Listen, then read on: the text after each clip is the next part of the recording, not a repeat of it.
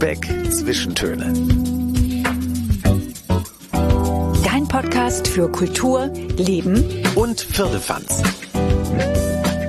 Moin und herzlich willkommen. Hoffentlich seid ihr gut reingerutscht ins neue Jahr. Wir sind Bettina und Christian und auch im neuen Jahr gibt es natürlich wieder neue Lübeck Zwischentöne. Schön, dass ihr wieder dabei seid. Und wir freuen uns natürlich auch über die Menschen, die uns zum allerersten Mal auf unserem Ohrenbummel durch Lübeck begleiten. Und im Januar sind wir so richtig in Experimentierlaune. Wir haben eine magische Liebesmaschine gefunden. Und wir nehmen euch mit ins Waffellaboratorium und auf die Wortinsel. Aber das ist längst noch nicht alles. Ihr hört schon, es ist höchste Zeit aufzubrechen. Kommt doch einfach mit.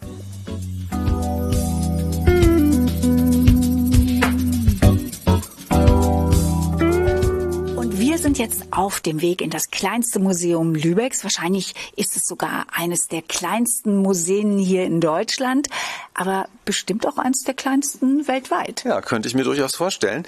Und schon der Name klingt vielversprechend und hat mich sofort neugierig gemacht. Ganghaus Museum für magische Mechanik. Und auch der Weg zum Museum hat etwas absolut Magisches. Ja, das stimmt. Denn das Museum befindet sich nämlich in einem dieser typischen Lübecker Altstadtgänge.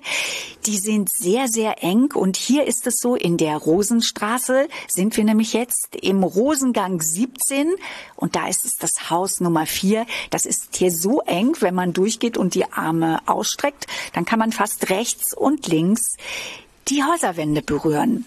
Und um hierher zu kommen, das ist so ein bisschen verwinkelt, die Gassen, die ihr hier gehen müsst.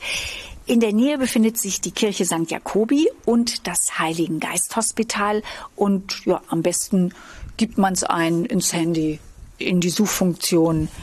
Rosenstraße, Rosengang Nummer 17, Haus 4. Das ja, klappt. Immer noch am einfachsten. Haben wir nämlich auch so gemacht. Und das Museum ist immer noch ein Geheimtipp, denn es ist erst seit Ende August vergangenen Jahres geöffnet. So, und jetzt gehen wir mal rein.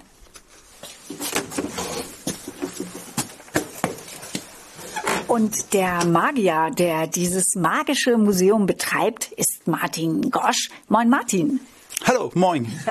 Martin, du bist hier nicht nur Direktor deines eigenen Museums, du erfindest die hier ausgestellten Objekte auch und baust sie zusammen. Ja, und äh, Martin, du lebst ja hier auch in diesem Museum. Wie funktioniert das? Also, was ist ja ein relativ kleines Museum. Wir sagen gleich noch, wie groß es ist. Aber wie muss man sich das praktisch vorstellen? Also tatsächlich ähm, hat mein Haus 29 Quadratmeter Wohnfläche, oben ähm, Dachschrägung. Und dort ein Museum einzubauen ist herausfordernd, aber es gibt technische Möglichkeiten, das zu tun. Ja, der Hauptraum, der Ausstellungsraum ist ja eigentlich wenn du nicht gerade Museum bist, ein bisschen Wohnküche und Werkstatt auch, glaube ich. Wenn man hier so ein bisschen durch den Schlitz durchguckt, kann man so das Waschbecken sehen. Und du kannst deine Kunstobjekte, also wenn das Museum dann geschlossen ist, dann kannst du die, die Wand hochziehen. Wie funktioniert das genau? Also tatsächlich sind die Maschinen an Ausstellungsflächen aufgebaut, die ich abends an die Decke schieben kann. Und dann wird meine Werkbank und mein Flexkasten, die auf Rollen stehen, wieder in den vorderen Teil der Küche geschoben. Und dann besitze ich wieder eine Werkstatt und eine Küche. Eine Werkstattküche. Martin, ich frage mich gerade, wo steht dein Bett hier? Mein Bett steht im, im ersten Stock. Es ist ein zweigeschossiges äh, Gebäude, aber eben, wie gesagt, 29 Quadratmeter. Da ist oben dann auch nicht mehr so viel Platz. Damit ihr euch das vorstellen könnt, das ist ein sehr altes Haus hier mit sehr viel Holz, kleinen Räumen, einer sehr kleinen Treppe nach oben. Einer sehr steilen Treppe vor allen Dingen auch. Genau. Martin, wann wurde das Haus hier gebaut? Ich glaube ungefähr 1803. Aber bemerkenswert ist, dass es gibt viele Ganghäuser in Lübeck, die haben auch niedrige Deckenhöhen und dieses hier hat sehr hohe Deckenhöhen und das erlaubt erst die Existenz dieses Museums, weil ich eben unter den hochgeschobenen Ausstellungsflächen unter durchgehen kann. Hier im Erdgeschoss, wir stehen jetzt gerade in dem Raum, befinden sich deine magischen Maschinen. Wie viel hast du hier ausgestellt? Im Moment zwölf. Genau, zwölf. Das heißt, du wechselst diese Apparate? Das ist tatsächlich der Plan. Das Museum gibt es ja noch nicht so lange. aber ich möchte eine ähm, Winterausstellung und eine Sommerausstellung einrichten. Aber das dauert noch ein bisschen. Mhm. Wir müssen jetzt erstmal, bevor wir weitermachen, mal eine dieser Maschinen beschreiben, damit ihr auch wisst, wovon wir hier sprechen. Und wir haben uns jetzt mal ausgesucht, spontan das Flügelkarussell. Und das Schöne ist daran, man kann es auch anfassen und selber in Gang bringen. Bettina, machst du das mal? Martin, dürfen wir das? Darf ja, ich es anfassen? Auf jeden Fall, das ist sogar das Konzept.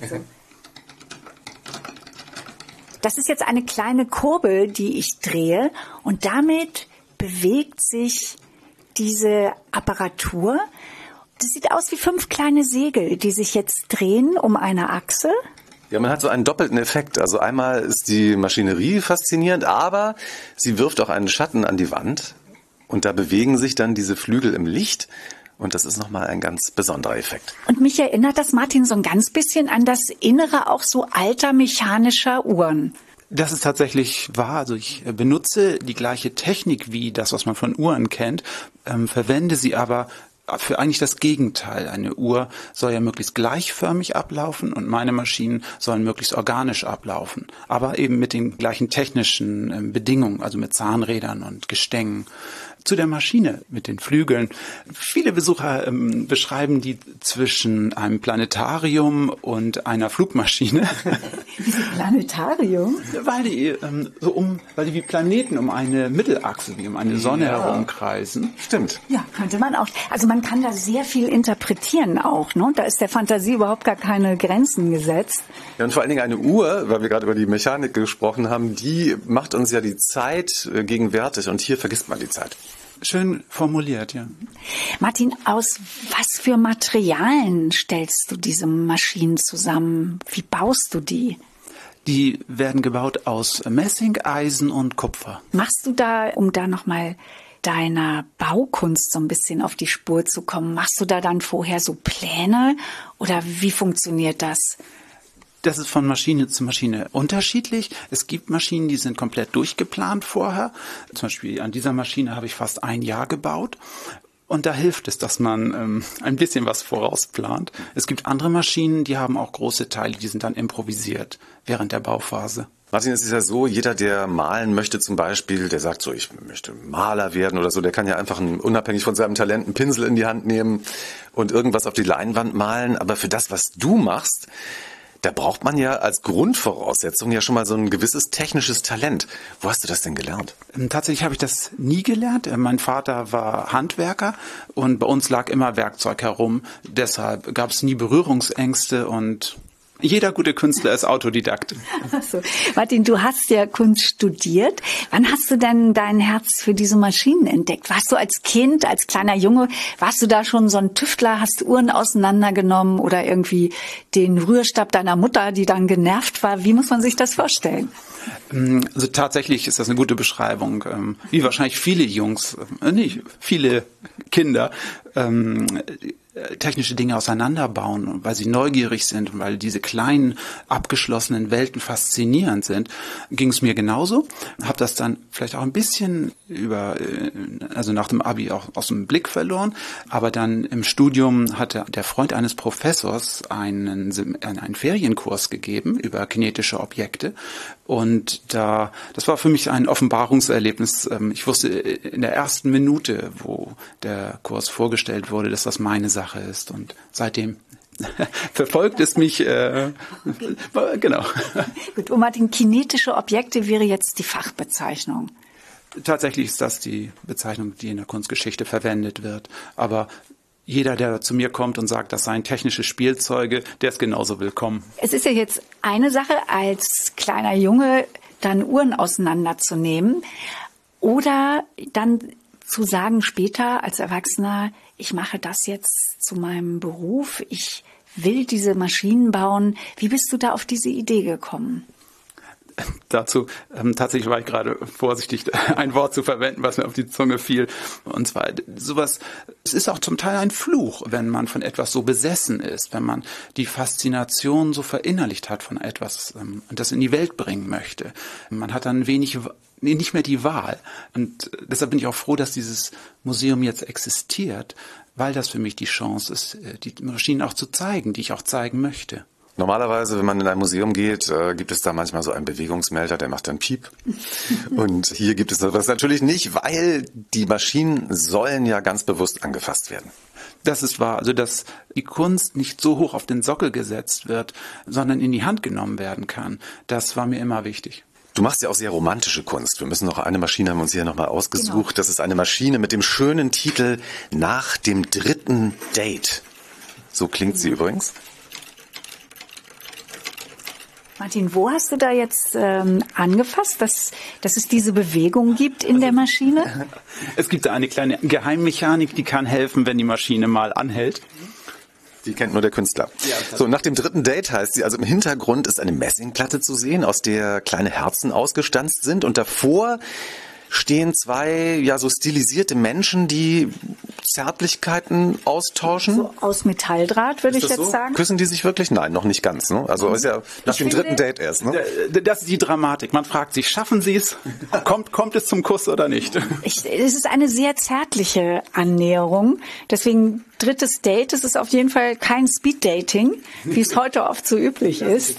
Die lassen sich sehr viel Zeit. Mhm auch sehr schön und auch mit einem gewissen Humor und wie gesagt einer äh, großen Romantik eben auch. Bist du eigentlich im Herzen auch Romantiker, also ein Maschinenromantiker? Das ist wahrscheinlich das, was ich vorhin sagte. Ähm, Romantik kann auch zum Fluch werden, wenn man sich in etwas so verliebt, dass man unfrei wird und wenn man daran aber immer noch genügend Freude findet, ist alles in Ordnung. Aber was ich zu der Maschine sagen wollte, das Besondere an der ist, dass die Ansteuerung der, der Figuren, die Bewegung der Figuren und ihre gemeinsame Zärtlichkeit nichts ist, was sich wiederholt. Obwohl das hier ein Uhrwerk ist, wo man das erwarten könnte, gibt es hier unten eine besondere Erfindung, die ähm, eine Art Zufallsgenerator ist, die dafür sorgt, dass die Bewegung dieser Figuren sich vielleicht nach drei oder vier Tagen erst wiederholen würde. Und das ist das, was man, glaube ich, auch erlebt, dass man sich wundert, warum Drahtfiguren wie Menschen erscheinen können spannend. Das ist ja schon fast Liebesphilosophie, weil viele sagen ja, wenn man so ein altes Paar ist, ja, dann ist ja die sind ja diese Bewegungen oder diese Austausch und Zärtlichkeiten schon so ritualisiert. Ne? Am Anfang Deswegen, ist es immer anders und neu. Ne? Genau, immer anders und neu. Das ist genau der Punkt. Es ist jetzt hier unten ein Messingring, der an einer Schnur hängt. Der zieht mich irgendwie magisch an. Wenn ich dran ziehe, was würde passieren? Du würdest du es magisch aufziehen. Ziehst du es nochmal neu auf. Darf ich's machen? Okay. Ich würde den Finger ganz reinhalten und dann mit Kraft runterdrücken. Genau. Sehr gut.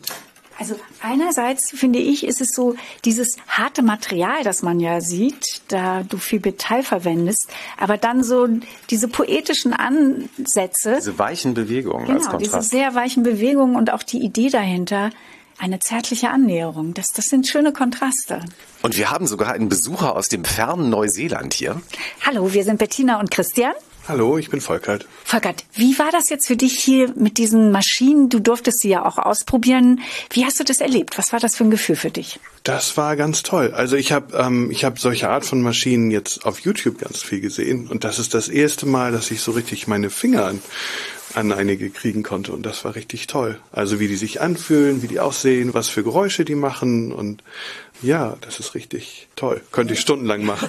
Entschuldigung. ja, ja. Er guckt die ganze Zeit auf die Maschinen, der Volkert. Er findet uns viel, viel weniger interessant als die Maschinen, das mag ich schon. Volkert, so ein richtig sinnliches Erlebnis war das ja dann für dich. Ja, ja, wirklich. Du hast ja hier Platz maximal für vier Besucherinnen und Besucher. Wie organisierst du das? ähm, also tatsächlich, ähm, da nicht mehr reinpassen in den kleinen Ausstellungsraum, äh, müssten alle anderen erst einmal im Gang warten. Aber da unser Gang so schön ist, ist, ähm, ist das vielleicht auch eine gute Idee. Sich den Gang mal zwischendurch anzugucken. Kann genau. ich bestätigen, lohnt sich auch. Wir haben ja auch ein bisschen gewartet, weil hier vor Martin hatte noch Besucher und Besucherinnen. Martin, du nimmst ja keinen Eintritt, freust dich aber über Spenden. Tatsächlich, wenn die Leute es erübrigen können und Geld haben, würde ich mich freuen, aber es ist ausdrücklich nicht erwartet. Das ist mir ganz wichtig. Wenn die Leute kommen und meine Maschinen schön finden, dann, dann freue ich mich genauso darüber. Also wenn unsere Hörerinnen und Hörer das Ganghausmuseum und diese Magie hier selbst erleben wollen, was müssen sie da machen? Dann müssen Sie erst einmal auf meine Homepage gehen. Das ist www.ganghaus-museum-lübeck.de und dort findet man eine Terminseite, wo man die nächsten Öffnungszeiten erfahren kann. Martin, du bist ja auch als Kunstdozent tätig. Was unterrichtest du da? Zum einen Acrylmalerei und zum anderen Aktzeichnung oder Aktdarstellung. Das machst du an der Kunstschule der Gemeinnützigen. Genau dort.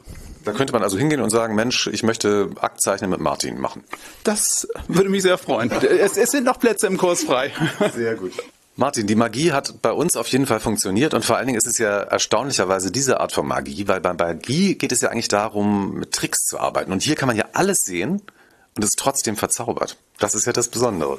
Das ist auch genau das, was ich möchte, dass man nicht wie beim Zauberer, dass Dinge vorenthalten werden oder dass man abgelenkt wird, sondern dass man alles ehrlich präsentiert bekommt und sich dennoch fragt, woher kommt die Verzauberung? Wenn ich das geschafft habe und die Leute mit einem Lächeln rausgehen, dann bin ich zufrieden. Also Bettina lächelt. Ja, unbedingt. Von einem Ort zum anderen. Und das, äh, Martin, war eine ganz tolle Erfahrung, sehr inspirierend und ganz intensiv. Vielen, vielen Dank. Sehr gerne.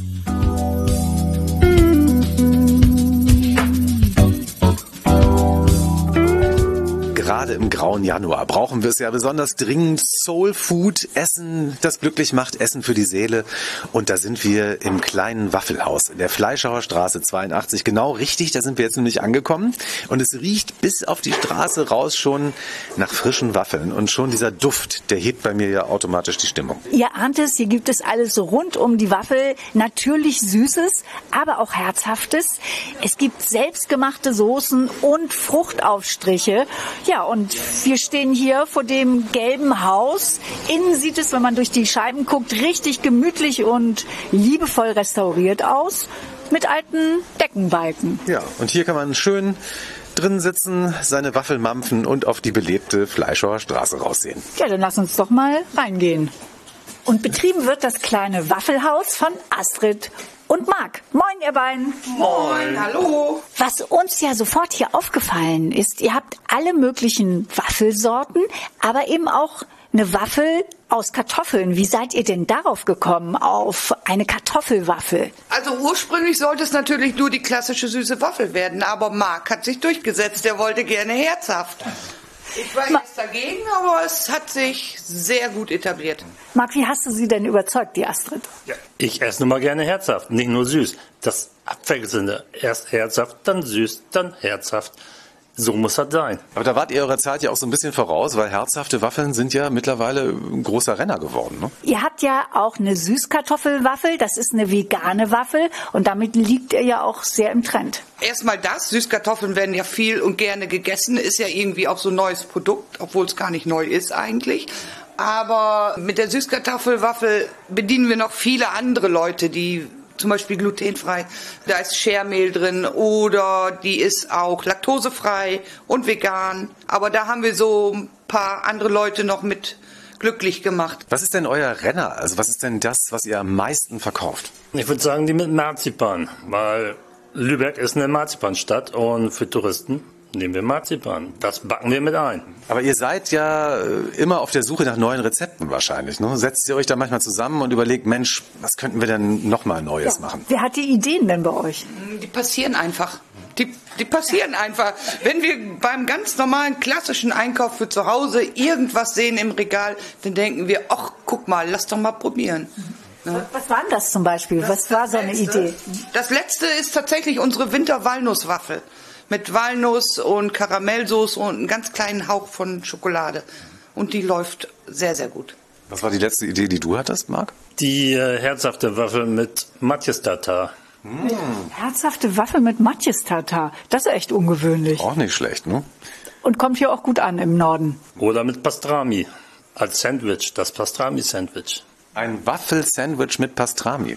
Aus dem Film Harry und Sally. Die Orgasmus-Szene. Ja, aber da essen die doch ein Pastrami-Sandwich oder essen die eine Waffel? Habe ich den Film nicht richtig gesehen? Man hat sich genau gesehen. Man weiß es nicht genau, ne? Vielleicht war es auch eine Waffel, ja? Also Jetzt haben wir hier so viel über Waffeln geredet. Astrid Mark, können wir mal eine probieren? Ja, logisch. Wenn wir was genug haben, dann ist das Waffelteig. So, und jetzt wollen wir natürlich hören, wie hört sich das an, wenn dieser mit Liebe ähm, gemachte Waffelteig auf das heiße Eisen trifft? Achso, was kriegen wir denn jetzt überhaupt Schönes? Ihr kriegt eine Marzipanwaffel. Oh, sehr gut. Das ist ja typisch Lübeck. Passt gut her. So zischt die zukünftige Marzipanwaffel. Astrid, wie lange muss der Teig dann im Waffeleisen bleiben? Ich glaube, der Waffelprofi macht das auch so ein bisschen nach Gefühl. Ne? Das hat man, hat man im Eisen oder in der Hand oder so. Ne? Diese Uhren, die da dran sind, haben wir noch nie benutzt. Siehst du? Ja, die echten Profis. Ich sag ja, und man misst es auch nicht ab, wenn man kocht manchmal. Ne? Man macht es einfach so Ja. nach Gefühl. Ja, ne? Ja, ihr habt jetzt hier vier Eisen gleichzeitig im Einsatz. Und solange die Waffeln auf dem Waffeleisen britzeln, haben wir noch Zeit, hier einmal auf die Karte oben zu gucken. Herzhaft gibt es da auch so einiges, das zum Beispiel. Ich, da finde ich ja besonders interessant auch Lachs Creme Fraiche, dann die Kombination Camembert mit Preiselbeeren und Rucola und Pesto. Ja, und dann gibt es hier noch bei den süßen Waffeln, ich finde, das hört sich auch ganz interessant an, eine Waffel, die Waffel, kleines Waffelhaus mit selbstgekochter Orangensoße. Astrid, was erwartet mich da? Dieser Kontrast von dem Süßen und von der leicht bitteren Orange. Das ist ein gutes Zusammenspiel. Also ist einfach cool. Und wenn ich dann auf den Geschmack gekommen bin, die Orangensoße kann ich hier auch mitnehmen. Ne? Die könnt ihr mitnehmen, die füllen wir ab in Flaschen regelmäßig. Wir haben gerade heute wieder gekocht, weil wir kochen nur kleine Mengen, wie der Bedarf eben ist. Und dann lieber öfter. Und Marc hat jetzt äh, die erste Waffel fertig. Und dazu gibt es Amaretto. Und Astrid zeigt mir gerade die Flasche. Was ist das Besondere an diesem Amaretto? Der ist alkoholfrei. Was? Du kannst also massenweise unsere Amaretto-Sahne essen und darfst auch Auto fahren. Marc, du hast es jetzt mit Puderzucker bestreut und dann ist noch was draufgekommen. Dann kommen noch geröstete Mandeln drauf. So, und hier steht sie jetzt vor uns. Duftend. So, und ich krieg den ersten Haps. Du musst warten. Warum habe ich mir das schon gedacht? Echt lecker. Ich würde es jetzt ganz nett finden, wenn du mir auch noch mal was abgeben würdest, Bettina. Oder willst du die alleine Ist auch essen? noch für mich, du kriegst den dritten. Ah ja, okay. So, jetzt darf ich auch probieren. Und eben bin ich auch zum Marzipan vorgedrungen. Passt schön zusammen. Und ich habe ja gesagt, das macht glücklich. Es ist einfach so. Nicht, dass ich vorher jetzt besonders unglücklich gewesen wäre, aber ich bin jetzt einfach noch glücklicher. Also das kleine Waffelhaus, das kann man ja auch mit nach Hause nehmen. Also einerseits to go kann ich eine Waffel natürlich mitnehmen, aber dann verkauft ihr ja auch die Soßen und die Fruchtaufstriche außer Haus. Das kann ich ja im Glas mitnehmen. Genau. Und wenn man hier wie ihr jetzt den ganzen Tag im Waffelhaus arbeitet, wie viel Waffeln esst ihr denn da so im Durchschnitt pro Tag, Marc? Mindestens zwei. Ach, das ist ja noch sehr moderat, ne? Und bei dir ist es dann herzhaft, Marc. Ich muss jeden Morgen die erste probieren. Eine herzhafte, eine süße. Man kann immer mal was falsch machen am Teig. Du meinst, das, du willst das eigentlich gar nicht. Das gehört zu deinem Job gewissermaßen. Ich bin dazu verpflichtet. Ja, verstehe. Das ist hart, ne? Aber was soll's. Wie viel Waffeln isst du denn hier tagsüber? Marc isst zwei Waffeln und wie viel isst du? Das schaffe ich locker auch. Und natürlich hat man, wenn man ein paar Stunden hier ist, auch mittags Hunger. Und dann esse ich auch richtig eine herzhafte Waffel. Und dann passieren auch manchmal neue Kreationen. Dass man irgendwas von zu Hause mitbringt und ich in der Mittagspause dann hinten irgendwas ausprobiere und das dann esse und naja, entweder landet es auf der Karte oder nicht. Ihr seht schon, das kleine Waffelhaus ist nicht einfach nur ein Waffelhaus, es ist ein richtiges Waffellaboratorium. Hier werden neue Waffeltrends erfunden, mitten in Lübeck in der Fleischauer Straße 82. Und wenn ihr Lust auf eine richtig gute Waffel habt, dann müsst ihr mal herkommen.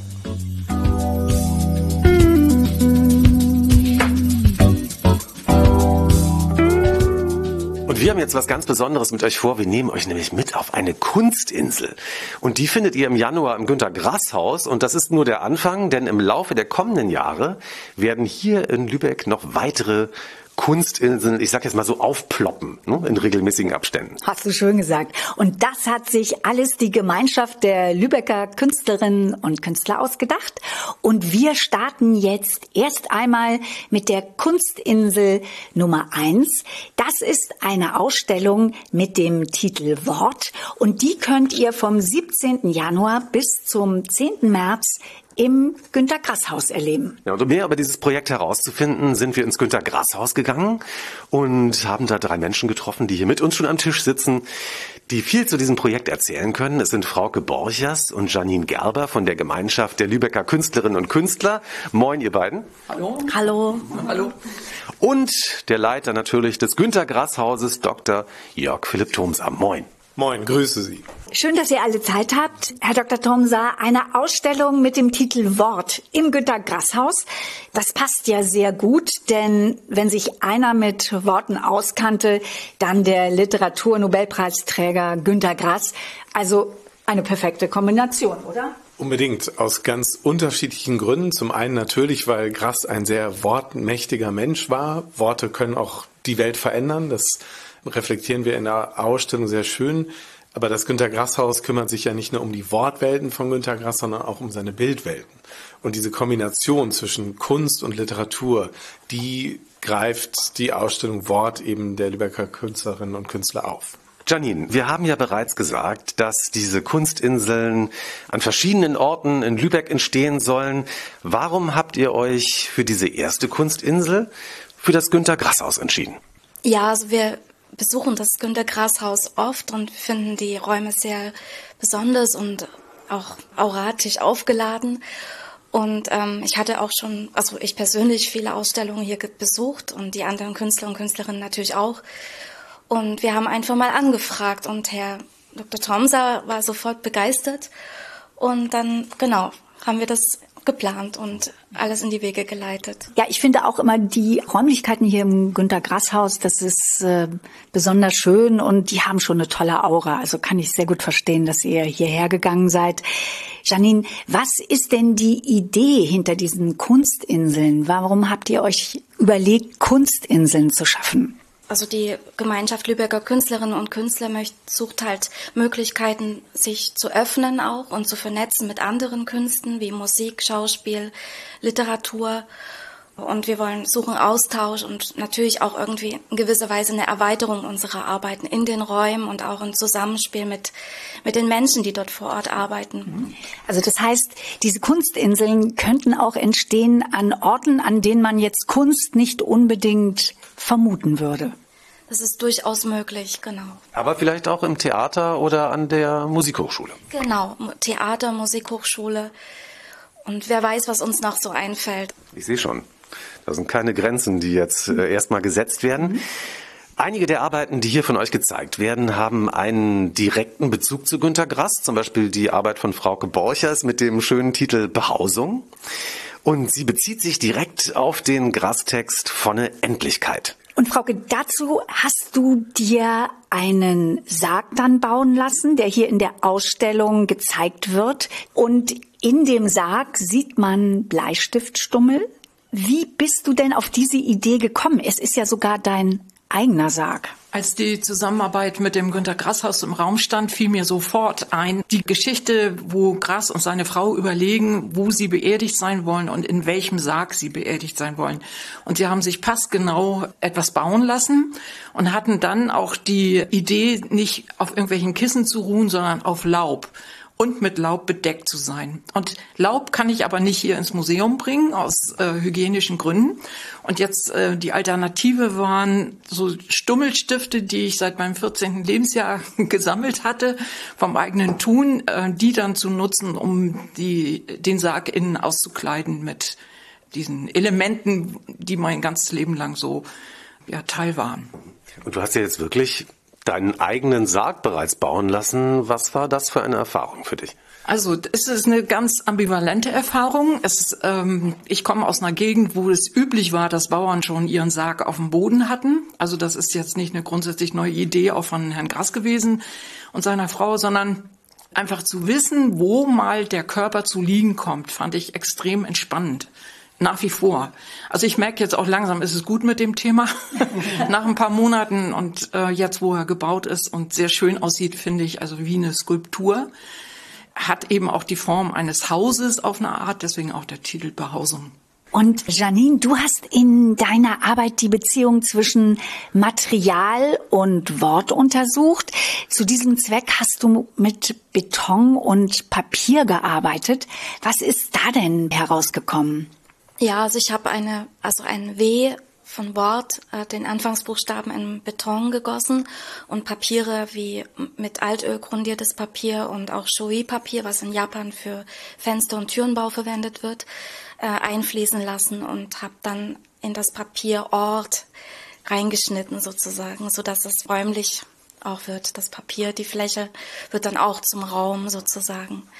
Ich möchte einfach ja welcher Raum ein Wort umfasst, umschreiben mit verschiedenen anderen Arbeiten auch. Es ist ja auch ganz interessant, dann dieses weiche Papier und der harte Beton, das sind ja auch schon extreme Gegensätze, die du da verwendet hast. Genau, also das ist eine sehr fragile Arbeit und, ähm, und ich finde auch so ein Wort sehr fragil, weil ein Wort wird in einer gewissen Weise ausgesprochen und kann auch zu Missverständnissen führen oder in Zusammenhang mit anderen Wörtern etwas anderes bedeuten. Also ich finde das Wort als Ort, als Raum sehr fragil auch. Ja, ein Wort kann sehr weich sein ja auch oder eben auch sehr hart oder eben auch sehr knusprig, wenn man es in Form von Buchstabenkeksen zu sich nimmt, die hier übrigens gerade auf dem Tisch stehen. Ja, da beißt du jetzt aber noch nicht rein, weil sonst kann man dich nicht so gut verstehen. Anja Caroline Franksen zeigt eine Arbeit mit dem Titel Metamorph. Man sieht drei Schreibmaschinen, aus denen statt beschriebener Seiten lange bemalte Papierstreifen herauskommen, die dann durch den ganzen Raum wuchern. Und eine dieser Schreibmaschinen ist eine alte Olivetti. Das Modell, zu dem Günter Grass ein ganz besonderes, ein fast schon zärtliches Verhältnis hatte, Herr Thomser. So ist es. Grass hat sich immer geweigert, einen Computer zu benutzen. Er fand, das zwar sehr spannend, äh, was diese Zaubergeräte alles können, aber benutzt hat er die Olivetti seit den frühen 50ern, denn er hat sie als Hochzeitsgeschenk erhalten von seinen Schwiegereltern und die Original Olivetti, auf der auch die Blechtrommel geschrieben hat, die ist als Leihgabe seines Sohns Bruno hier auch im Grashaus zu sehen. Und ohne diese Schreibmaschine wären seine Wortwelten nicht denkbar gewesen. Er hat ja jeweils immer mehrere Fassungen pro Buch angefertigt. Das wichtigste Werkzeug war die Hand. Die handgeschriebenen Fassungen gingen der Olivetti-Fassung voraus und erst dann kam die Computerfassung seiner Sekretärin oder die Druckfahnen später und es wurde immer wieder korrigiert. Es ist ein sehr handwerklicher Prozess und ähm, die Bedeutung der Olivetti für Günter Gast kann man gar nicht überschätzen. Deshalb hat er auch äh, immer davon gesprochen, dass er eigentlich ein Liebesverhältnis zu ihr hatte. Gut, ich überlege jetzt gerade, es ist natürlich mit einem Computer zu schreiben oder darauf einen Text zu verfassen. Das geht ja wesentlich schneller. Ich kann da korrigieren, ich kann löschen. Warum hat er sich dagegen entschieden? Das ähm, ist sehr einleuchtend, denn wenn Sie sich selber mal beobachten, wenn Sie bei Word oder Pages einen Text schreiben, den korrigieren Sie ständig. Sie tippen was ein und sofort wird eigentlich die äh, Löschtaste wieder gedruckt oder Copy and Paste. Das ist bei einer Schreibmaschine schwer möglich. Sie müssen sich da richtig konzentrieren, damit Sie eben keine Fehler machen und Sie formulieren genauer, klarer und langsamer. Und äh, das ist ein Prozess, den Grass geliebt hat beim Schreiben. Deswegen war das auch immer sehr lange. Aber er hat mal so schön gesagt, das äh, sei ein formschönes und elegantes Produkt, als habe Leonardo da Vinci die Olivetti erfunden. Also besser kann man es, glaube ich, nicht sagen. Es ist so ein bisschen nach dem Motto, erst denken, dann schreiben. Ne? So ist es. Und also Schreiben als Bildhauerei schon fast. So, das versuche ich auch mal. Vielleicht muss ich dann nicht so oft die Delete-Taste benutzen. ähm, der Titel der Ausstellung Wort, der kommt so harmlos daher. Aber aktuell können wir gerade wieder beobachten, welche große Brisanz sie haben, die Worte denn sie haben die Macht, radikale Veränderungen oder sogar Gewalt auszulösen.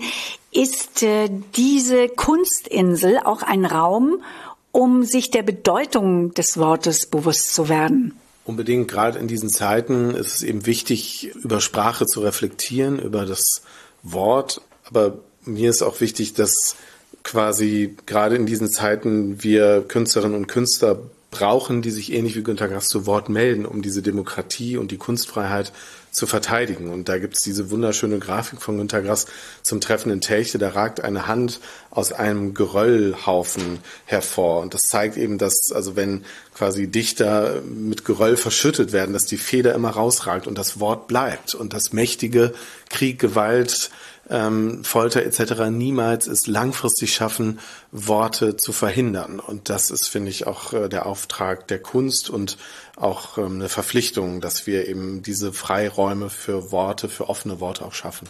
Und warum war das Thema Wort so bedeutsam für die Lübecker Künstlerinnen und Künstler?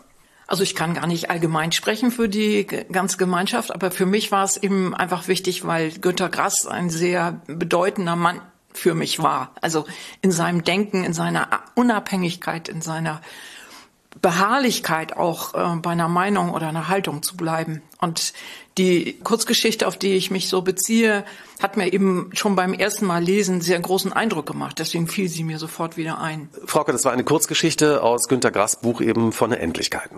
Ja, genau. Das war die Geschichte, die mich beim erstmaligen Lesen 2015 sehr beeindruckt hat und die mir sofort einfiel, als wir die Zusammenarbeit mit dem Günter Grass Haus äh, anpeilten.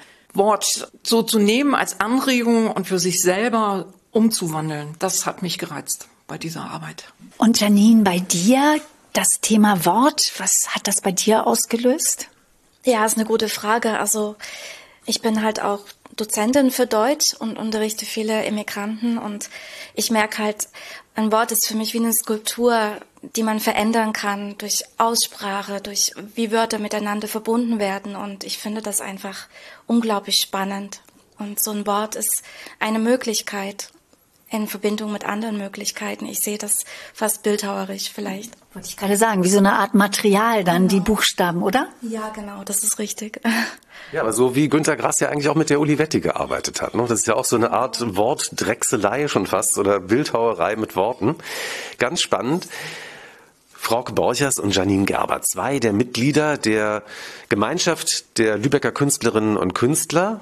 14 von ihnen werden hier ausstellen im Günter Grass Haus in der Glockengießer Straße 21. Und los geht's am 17. Januar und die Ausstellung Wort läuft dann bis zum 10. März. Das könnt ihr euch bis dahin alles angucken.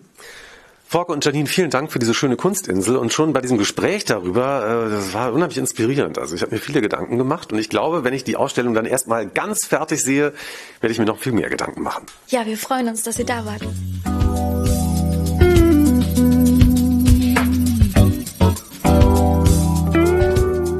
Es ist ja immer wieder dieselbe Geschichte im Januar. Es ist ein unerklärliches Phänomen. Ich habe über die Feiertage ein bisschen zugenommen, aber mein Portemonnaie ist irgendwie dünner geworden. Ja, es ist schlanker geworden. Ihr kennt das ja auch. Ne? Im Dezember gibt man einfach mehr Geld aus, zum Beispiel für Geschenke oder man geht mal nett essen und kauft sich eine schöne Flasche Rotwein. Im Januar muss also ein bisschen gespart werden. Und wir haben einen tollen Kulturtipp, der nichts kostet. Für alle Besuchenden ist der Eintritt frei. Das Theater Lübeck hat so ein Format. Die Veranstaltungsreihe heißt Monday Shorts und findet, wie der Name schon sagt, immer montags statt. Ja, und das Besondere daran ist, die Monday Shorts könnt ihr auf einer kleinen, aber sehr feinen Bühne im Theaterrestaurant erleben. Und das befindet sich direkt neben dem Haupteingang des Theater Lübeck in der Bäckergrube 16. Was die Monday Shorts genau sind und was ihr da im Januar sehen könnt, darüber wollen wir jetzt mit Malte Christian Lachmann sprechen. Er ist der Schauspieldirektor hier im Theater Lübeck. Ja, und verabredet sind wir im Theater Lübeck. Frau Krohn, die Pressereferentin, wartet jetzt am Eingang auf uns und sie kennt den Weg durch die langen und scheinbar endlosen Gänge des Theaters. Frau Krohn, wo müssen wir denn jetzt lang? Genau, es geht viele Stufen hinauf bis in den vierten Stock, bis nach Lachmanns Büro. Okay, haben wir schon ein kleines Fitnesstraining veranstaltet. Der Weg ist schon großes Theater zu Herrn Lachmann. Ganz schön viele Treppen. Ja, Frau Krohn hat nicht zu viel versprochen. Jetzt sind wir im Büro angekommen von Herrn Lachmann. Moin, Herr Lachmann. Moin, herzlich willkommen. Montag abends ins Theater mit den Monday Shorts und das auch noch kostenfrei. Ja, was passiert da? Es wird gespielt und gesungen, dann gibt es Lesungen, es wird aber auch sehr viel improvisiert und sogar Quizabende gehören zu den Monday Shorts. Ja, es gibt alles Mögliche. Es gibt schräge Performances, es gibt Gesprächsformate. Also eine richtig bunte und wilde Mischung. Alles scheint möglich zu sein in diesem Format. Herr Lachmann, wo sind denn da die Grenzen? Könnte man in den Monday Shorts sogar Tiere sehen, die durch brennende Reifen springen? Also künstlerisch gesehen gibt es erstmal gar keine Grenzen. Insofern Tiere wären vielleicht sogar denkbar, die sind aber organisatorisch wirklich, wirklich schwierig unter Vertrag zu nehmen, muss man sagen. Brennende Reifen wäre tatsächlich eine Grenze gar nicht künstlerisch, sondern von außen, weil wir das Feuerpolizeilicht da unten gar nicht dürfen. Wie sind denn die Monday Shorts entstanden? Also was war die Idee dahinter ursprünglich mal? Ich war ja in meinem Vorleben freischaffender Regisseur. Das heißt, ich war immer zwei Monate an einem Theater und habe da geprobt. Dann kam die Premiere, ich habe mich verbeugt und war wieder weg. Und ich habe immer festgestellt, dass so viel Kreativität hinter der Bühne schlummert, dass so viel Kreativität auch bei den Schauspielenden schlummert, die aber immer nur in dieser ewigen Mühle von Proben, Proben, Proben und Premiere und zack, am Montag wieder Proben ein Ventil hat. Und ich habe gedacht, okay, das müssen wir ändern. Wir müssen die ganze Kreativität der Schauspielsparte auf die Bühne bringen. Spannende Idee. Ich finde auch sehr schön, es stellen sich nicht nur die Schauspielerinnen und Schauspieler des Theaters hier vor mit ihren Talenten, sondern auch Mitarbeiterinnen und Mitarbeiter des Hauses, die zum Beispiel an der Garderobe arbeiten oder die Eintrittskarten kontrollieren. Ist es wirklich so, dass jeder hier im Haus, der eine gute Idee hat, die auch auf der Bühne im Theater Theaterrestaurant präsentieren darf? Ja, das ist im Prinzip so. Also wichtig ist immer die Anknüpfung ans Schauspiel. Aber sobald zum Beispiel ein Schauspieler mit einem Schuster einen Konzertabend spielen will oder der Schuster mit dem Schauspieler, ist das absolut möglich und auch so schon vorgekommen. Spannende Kombination. Habe ich verpasst. Hätte ich gerade gesehen. ja, vielleicht wird, kommt es ja nochmal. So ein Beispiel ist aber auch Taras Semenov, also für den Januar. Er arbeitet hier immer wieder am Einlass im Theater, studiert eigentlich Musik, ist aber als Tenor schon in verschiedenen Opern aufgetreten. Und den könnt ihr erleben hier am 22. Januar in den Monday Shorts mit seinem Programm Dichter.liebe. Und Sie gucken da manchmal auch am Montagabend dann einfach rein und lassen sich überraschen. Ich bin meistens dabei. Ich finde das nämlich auch, wie die vielen Zuschauenden, die kommen, wahnsinnig spannend und eben auch wahnsinnig überraschend. Und es ist zweimal schon vorgekommen, dass ich nicht reingekommen bin, weil es so voll war. Ja gut, das ist das Risiko. Waren Sie wahrscheinlich ein bisschen spät. Ja, wenn das Programm zu gut ist. Am 8. Januar gibt es einen literarischen Abend mit dem Titel Existieren, warum? Im Mittelpunkt steht das Tagebuch von Edward dem Hamster, der sein Dasein zwischen Käfigstäben, Hamsterrad und Futternapf beschreibt. Ja, und am 29. Januar gibt es eine Kostprobe aus einer aktuellen Inszenierung Platonow des Dramatikers Anton Tschechow. Das ist ja auch so ein Format, also diese Kostproben aus aktuellen Produktionen. Was passiert da an solchen Abenden? Das ist tatsächlich ein Format, das habe ich von meinem Vorgänger Pitt Holzwart geklaut. Der hat das auch schon gemacht. Jede Produktion hier hat eine Kostprobe, ungefähr eine Woche vor der Premiere.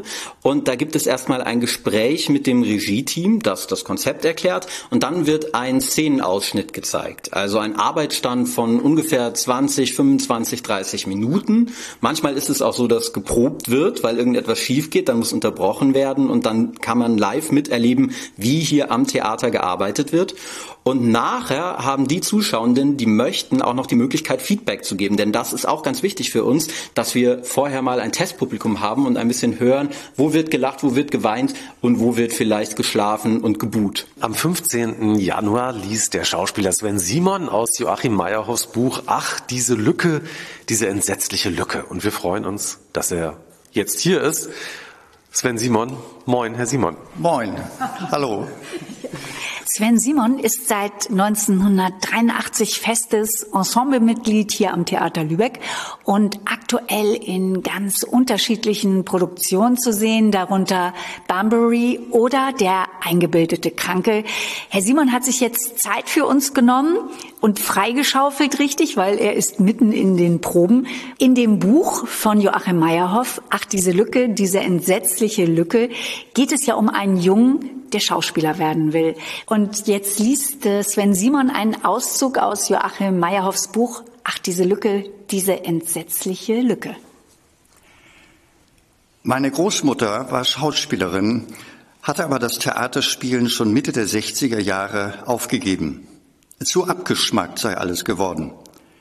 Diese Worte benutze sie gerne, wenn sie über das heutige Theater sprach. Abgeschmackt. Dabei hatte sie sich seit Jahren schon nichts mehr angesehen. Und so wenig sie sich, will man ihren Beteuerungen Glauben schenken, jemals auf eine Bühne zurückgesehnt hatte, so sehr war das theatralische, ja dramatische in ihr alltägliches Dasein hinübergerutscht. Selbst wenn sie von den profansten Dingen sprach, verliehen ihre Sprechweise, ihre Kopfhaltung, ihre Gestik dem Gesagten etwas Grandioses. Wobei meine Großmutter nie schrill oder gar operettig wirkte. Nein, ihre gesamte Persönlichkeit tendierte zielsicher in Richtung großes Drama. Es konnte passieren, dass sie wie von einem tiefen Schmerz durchdrungen den Blick in die Ferne schweifen ließ, so langsam die Arme hob, dass nicht einmal die goldenen Armreife aneinander klackten, und erst, als sie sicher war, dass alle am Tisch gebannt zu ihr sahen, sagte, Moi! Und dann, nach einer langen, spannungsgeladenen Pause, der Brie ist ja ein Gedicht heute Abend. Herrlich. Wunderbar. Könnte ich mir jetzt, würde ich sofort gerne noch viel mehr davon hören. Und ich, ich finde das ganz äh, interessant, Christian, deine Großmutter war ja auch Schauspielerin. Das ist jetzt fast ein bisschen Helga Aust, die da beschrieben wurde. Ja, ich wollte es gerade sagen, es ist so ein bisschen eins zu eins meine Großmutter, die auch immer sagte, ja, heute diese Inszenierung schrecklich. Und sie war wirklich seit Jahrzehnten nicht mehr im Theater gewesen, außer in, natürlich in den Inszenierungen meines Vaters, die sie natürlich immer ganz großartig fand. Na gut, also es ist sehr nah dran und ich bin schon sehr gespannt, wie es weitergeht. Herr Lachmann, Sie sind seit der Spielzeit 2022-23 hier im Theater Lübeck als Schauspieldirektor tätig. Bei dem Wort Direktor, da denke ich immer an alte Männer mit grauen Haaren. Das trifft auf Sie nun so überhaupt nicht zu. Sie sind 34 Jahre. Sie haben schon mit Anfang 20 Preise gewonnen. Das ist ja eine Theaterkarriere im Schnelldurchlauf. Was treibt Sie an, Herr Lachmann? Eigentlich treibt mich das an, was die Monday Shorts sind, nämlich dass da Menschen zusammenkommen und sich unterhalten.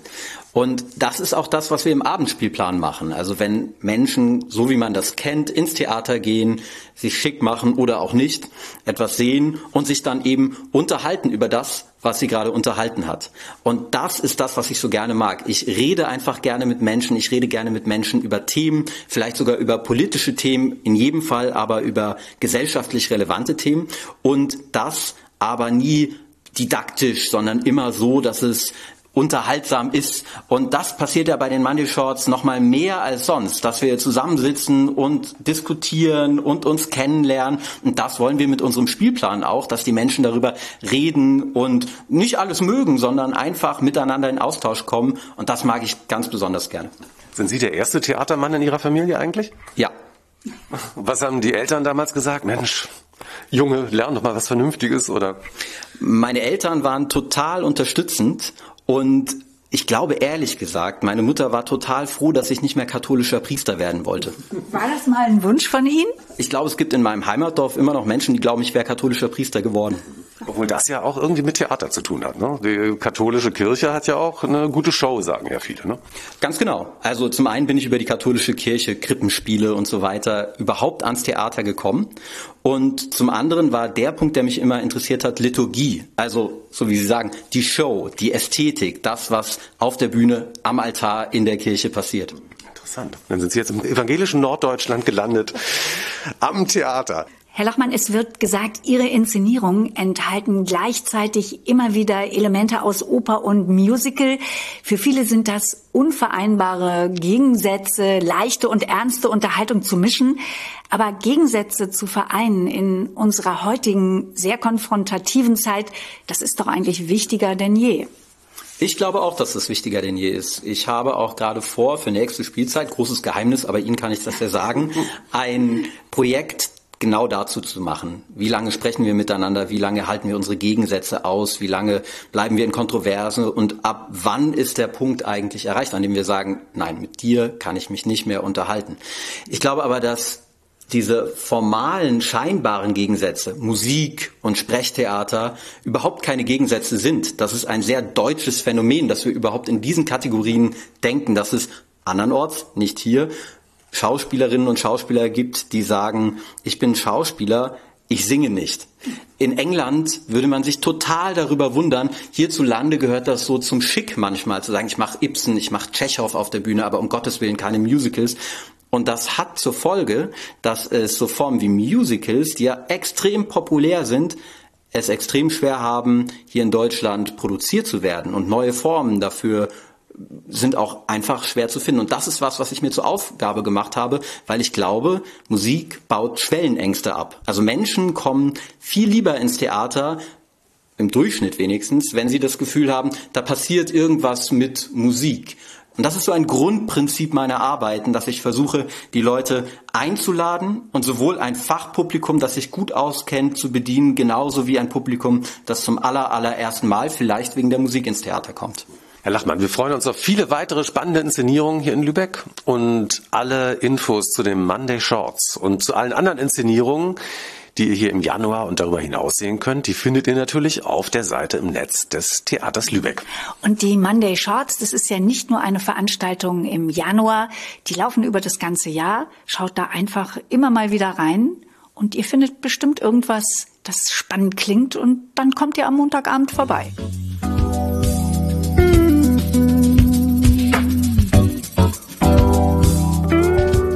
Nachhaltigkeit wird auch beim Reisen immer wichtiger und das finden wir natürlich gut, Bettina. Ne? Na, auf jeden Fall, klar. Lübeck ist Nachhaltigkeit eben sehr wichtig. Das fängt ja oft schon in kleinen Schritten an und äh, in der Summe kommt dann was Großes dabei raus. Mhm. Lübeck ist schon seit 2011 Fairtrade-Stadt und arbeitet immer weiter daran, achtsam mit unseren begrenzten Ressourcen umzugehen, auch wenn es um Tourismus geht und äh, hat natürlich auch mittlerweile ein Nachhaltigkeitssiegel. Das fängt ja schon damit an, für was für eine Unterkunft entscheide ich mich, wenn ich in Lübeck übernachten will.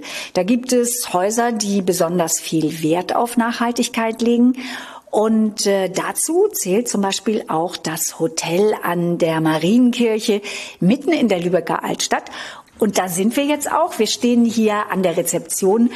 Und von hier aus hat man einen wunderschönen Blick auf die St. Marienkirche. Ja, und in diesem Moment kommt die freundliche Postbotin rein bringt ein paar Briefe vorbei und allein der Blick aus dem Foyer hier raus auf die Marienkirche ist auf jeden Fall schon mal einen Besuch wert. Betrieben wird das Hotel von Astrid Lindberg und Heike Schüttler, mit der wir jetzt an der Rezeption stehen. Moin, Frau Schüttler. Moin, hallo. Frau Schüttler, Nachhaltigkeit, ökologisches Wirtschaften, das ist ein Thema, um das sich jetzt viele Menschen Gedanken machen, endlich, Gott sei Dank. Aber bei Ihnen, da mussten Sie gar nicht lange drüber nachdenken, das war ganz selbstverständlich, oder? Ja, es ist im Prinzip ein Teil meiner Sozialisation. Und als wir das Hotel gekauft haben, war es für uns nicht schwer, das umzusetzen. 2006 haben wir das Hotel gekauft und es war nicht schwer, das auch gleich hier anzuwenden. Das ist ein kleines Haus mit 18 Zimmern. Das ist natürlich auch eine, sind andere Bedingungen, als wenn man ein großes Haus mit, mit 100 Zimmern hat. Da ist es mit Sicherheit leichter. Wir haben Personalstamm ganz neu aufgebaut und auch unser, unsere Angestellten gehen auch mit. Ne? Also auch für die ist das ein Thema in ihrem Alltag. Frühstück gibt es hier auch fair und ökologisch mit fair gehandelten Waren, ökologisch produzierten Zutaten. Was kommt bei den Gästen besonders gut an? Die Frische und die Qualität.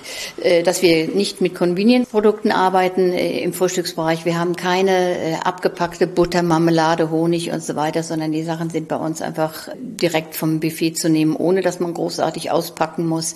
Wir haben nicht Obst aus dem Eimer, sondern wir schneiden das Obst frisch. Wir achten drauf, jahreszeitlich die Obstsorten auszusuchen. Das heißt, keine Erdbeeren im Winter. Mit Ananas und Bananen ist es immer so eine Sache. Das ist so Standard im Hotel, gibt es bei uns schon auch in der Zeit. Aber wir achten schon sehr darauf, dass wir uns so in den Jahreszeiten auch bewegen. Die Bananen kommen alle aus Schleswig-Holstein. Natürlich, genauso wie der Wein auch. ich habe jetzt schon richtig so ein bisschen Hunger bekommen, Frau Schüttler. Sie haben ja auch die Fleisch- und Wurstwaren reduziert. Die, die Sie anbieten, woher kommen die? Die kommen hier aus der Region. Äh, wir hatten äh, lange Zeit einen Familienbetrieb, der ist aber jetzt leider eingestellt worden, aber wir achten darauf, dass äh, die Fleisch- und Wurstwaren vorwiegend aus der Region kommen. Wir haben grundsätzlich das deutlich reduziert. Wir haben jetzt nur noch jeden zweiten Tag Wurst, Schinken, Salami, Fisch. Auch obwohl wir ja hier an der Ostsee sind, gibt es auch nicht mehr so selbstverständlich, wie das früher war, sondern da haben wir deutlich auch reduziert. Vegetarisch, vegan gibt es immer. Viele selbstgemachte Sachen, frisch produziert das finden unsere Gäste sehr, sehr gut, dass die Brötchen und das Brot Bioland und Demeter Qualität hat. Das ist was, was wir beobachten, dass immer mehr Menschen darauf achten und das auch zum Ausdruck bringen. Lebensmittel wegwerfen, das, was noch verwertbar ist, verarbeiten wir dann braune Bananen für ein Bananenbrot, äh, Brötchen für Brotauflauf, Marmelade mit äh, Obst, was nicht mehr äh, gegessen werden kann, so oder nicht mehr frisch genug ist, aber Marmelade rausgemacht werden kann. Also versuchen wir möglichst viele Sachen auch wirklich zu verwenden, um nicht so viel Müll zu produzieren. Sie bieten Ihren Gästen auch an, sich CO2-neutral durch Lübeck zu bewegen. Ich meine, klar, man kann natürlich zu Fuß gehen, aber wenn man ein bisschen weiter mal irgendwo hin will, kann man ein Rad hier bekommen. Das ist jetzt keine ganz neue Idee, Räder zu verleihen, aber Sie haben eine ganz besondere Idee dazu, was mit den Leihgebühren passiert. Ja, wir stellen die Fahrräder zur Verfügung. Wir haben auch hier eine kleine Werkstatt, um kleine Reparaturen vorzunehmen oder die Gäste auch. Wir haben auch viele Radreisende, die herkommen. Und das ist keine Leihgebühr, die die Gäste bezahlen, sondern die geben einen Betrag äh, in eine Spendendose und wir unterstützen damit zum Beispiel das Lübecker Flüchtlingsforum oder auch die Obdachlosenhilfe, indem wir das Geld dahin spenden. Schöne Idee. Ich finde das ja ganz interessant mit der Fahrradwerkstatt. Also wenn ich jetzt ein bisschen technisch ungeschickt bin, könnte ich dann Sie fragen, Frau Schüttler, ob Sie äh, mir helfen vielleicht? Hm, Ich würde das auch machen, aber ich würde da doch die absolute Fachkraft bei uns im Haus nehmen, nämlich Frau Lindberg. Ah, Frau Lindberg ist die Fahrradspezialistin. Reifenwechsel kriegst du noch hin, oder? Reifenwechsel. Ich glaube, du bist jetzt beim Autofahren. Du meinst also einen Schlauchwechsel, ne? Ja, also irgendwie so. ja, genau, Schlauchwechsel. Habe ich lange nicht mehr gemacht. Als Kind hatte man das irgendwie drauf. Als Erwachsener verlernt man es irgendwie. In Hotels fällt ja normalerweise sehr viel Wäsche an, also Handtücher, Bettbezüge. Das verbraucht natürlich viel Wasser beim Waschen und belastet mit Waschmitteln die Umwelt. Aber auch hier sparen Sie ja ein. Ja, wir machen äh, nicht mehr jeden Tag die, äh, die Zimmer sauber. Also dieses Housekeeping findet nicht mehr jeden Tag statt. Es findet nach Bedarf statt mit, in Absprache mit den Gästen. Wir haben Leihwäsche, waschen nicht selber. Das ist ökologisch auch sinnvoller, das einfach über einen Wäschepool zu machen, über eine Wäscherei. Ähm, Insgesamt benutzen wir aber für das, was wir selber auch waschen, ökologische Waschmittel. Auch die Reinigung der Zimmer äh, geschieht mit ökologischen äh, Waschmitteln. Frau Schütter, wir waren jetzt bei der Hotelwäsche und dem Wasserverbrauch. Der wird ja auch der Wasserverbrauch hier noch auf andere Weise gespart. Ja, wir haben äh, eine Trennung von Regen- und Brauchwasser in der Kanalisation einrichten lassen und dann sammeln wir Regenwasser in Regentonnen im Garten hinten. Damit werden alle Pflanzen im Haus und im äh, Hinterhof und die Kräuter gegossen, damit wir kein Trinkwasser, kostbares Trinkwasser fürs Gießen verwenden müssen. Das ist eine super Idee. Und die Kräuter gibt es dann nachher vielleicht auch wieder auf dem Frühstücksbuffet. Auf dem Frühstücksbuffet oder die Pfefferminze für den Pfefferminztee oder für ein Kaltgetränk mit Pfefferminze, genau. Alles aus dem hauseigenen Garten. Genau, perfekt. Als großer Fan des Bananenbrotes, wenn ich jetzt schon eine Bananenbrotspezialistin hier habe, haben Sie ein gutes Rezept für mich, Frau Schüttler? Man kann einen ganz normalen Rührteig nehmen, kann dann äh, die reifen Bananen reingeben, noch ein paar Nüsse oder Mandeln oder auch wer mag, kann auch ein paar geraspelte Möhren reinsetzen, ist schön saftig. Sie meinen, das schaffe sogar ich. Ich warte drauf. Ich bin mir sicher, dass Sie das schaffen werden. So, Sonntag hätte ich dann gern zum Nachmittagstee so ein Bananenbrot von dir. Das machen wir. Und ich mache dann die Verkostung. Wer sich für Unterkünfte in Lübeck interessiert, die Nachhaltigkeit großschreiben, findet sie auf der Seite von lübecktourismus.de slash Verantwortung. Und da erfahrt ihr auch noch mehr darüber, wie ihr euren Aufenthalt in Lübeck möglichst nachhaltig gestalten könnt.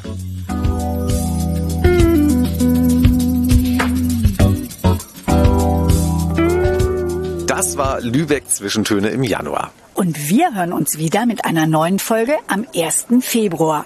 Und bis dahin bleibt neugierig. Und kommt doch einfach mal hier nach Lübeck und erlebt das alles selbst. Tschüss. Tschüss.